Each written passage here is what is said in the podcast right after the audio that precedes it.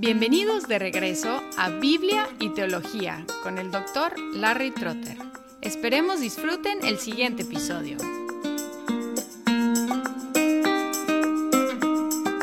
Cuando lleguemos al tema de la neumatología, que es la aplicación de la redención por el Espíritu Santo, vamos a estudiar varios beneficios que los creyentes tenemos en virtud de estar unidos a Cristo. Por ejemplo, vamos a hablar de la justificación, la adopción, la santificación y la glorificación, entre otros beneficios. Pero antes de hacer eso, tenemos que reconocer si tenemos estos beneficios en unión con Cristo, que Él primero los tuvo. Esta declaración nos puede poner nerviosos porque no estamos acostumbrados a hablar de la justificación de Cristo o la adopción de Cristo o la santificación de Cristo, sino solo su glorificación. No obstante, no solo es posible, sino también bíblico concebir de estos beneficios como de Cristo primero y por lo tanto compartidos con todos los que están en unión con Él. De hecho, el Nuevo Testamento habla en estos términos.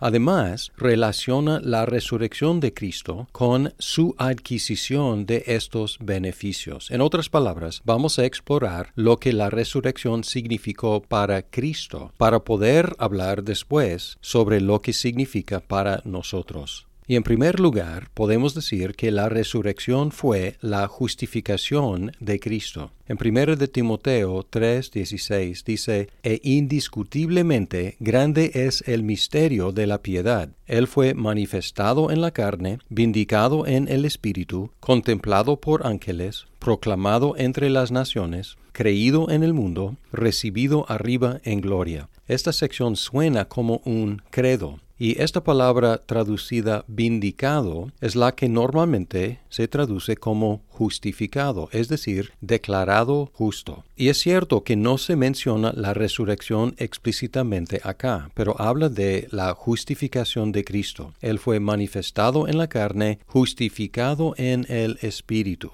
Aquí tenemos el contraste entre su manifestación en la carne y su justificación en el Espíritu. Y este contraste nos ayuda a hacer la identificación de su justificación con su resurrección. Carne relacionada con su humillación, espíritu relacionado con su exaltación. Además, el resto del versículo menciona hechos que siguieron después de la resurrección. Dice, Él fue manifestado en la carne, vindicado en el Espíritu, y luego sigue, contemplado por ángeles, proclamado entre las naciones, creído en el mundo, recibido arriba en gloria. Preguntamos, ¿cuándo fue? ¿Después de qué evento fue? contemplado por ángeles, proclamado, creído, recibido en gloria. Y la respuesta es después de la resurrección. Esto de manifestado en la carne resume su humillación, culminando en su crucifixión y sepultura, y vindicado en el Espíritu o justificado en el Espíritu señala el inicio de su exaltación, la cual comenzó en la resurrección. También podemos observar que en la Biblia la condenación y la justificación son conceptos opuestos. Cristo fue condenado por el pecado humano en su crucifixión y fue justificado, declarado justo en su resurrección. Así que podemos hablar de la resurrección de Cristo como su justificación.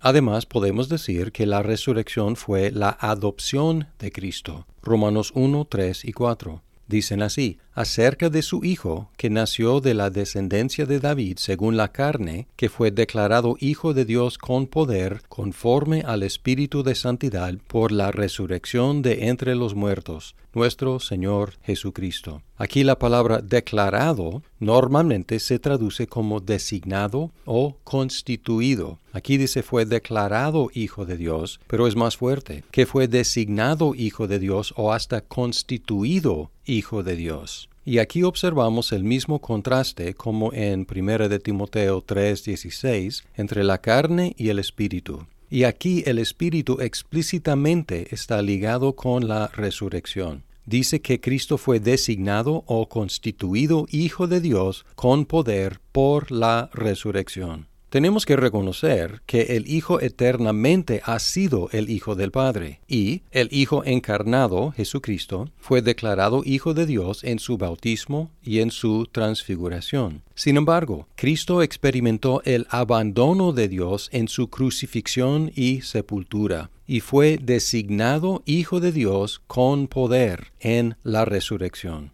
quede claro que no estamos hablando de las relaciones intratrinitarias, sino que estamos hablando de la carrera o el camino de Cristo como el Hijo encarnado. Y contestando la pregunta, ¿cuándo fue constituido Hijo de Dios con poder? Según este versículo fue en su resurrección.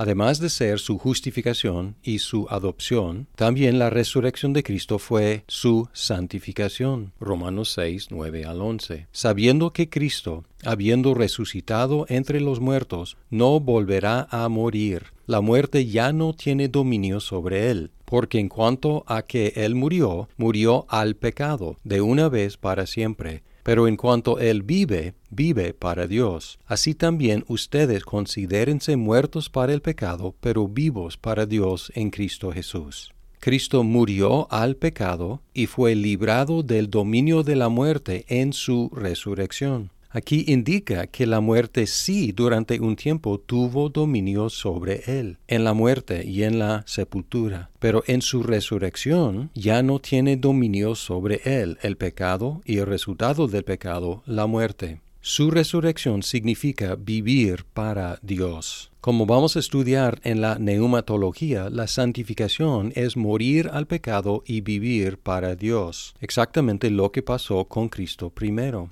Cristo sucumbió al dominio del pecado en su muerte y fue libertado de él en su resurrección para vivir para Dios.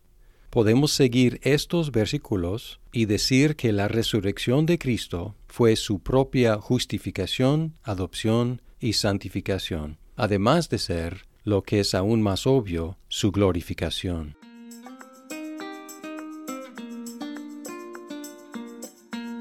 Muchas gracias por escuchar este episodio. Si estás disfrutando Biblia y teología, por favor compártelo con tus amigos. Hasta pronto.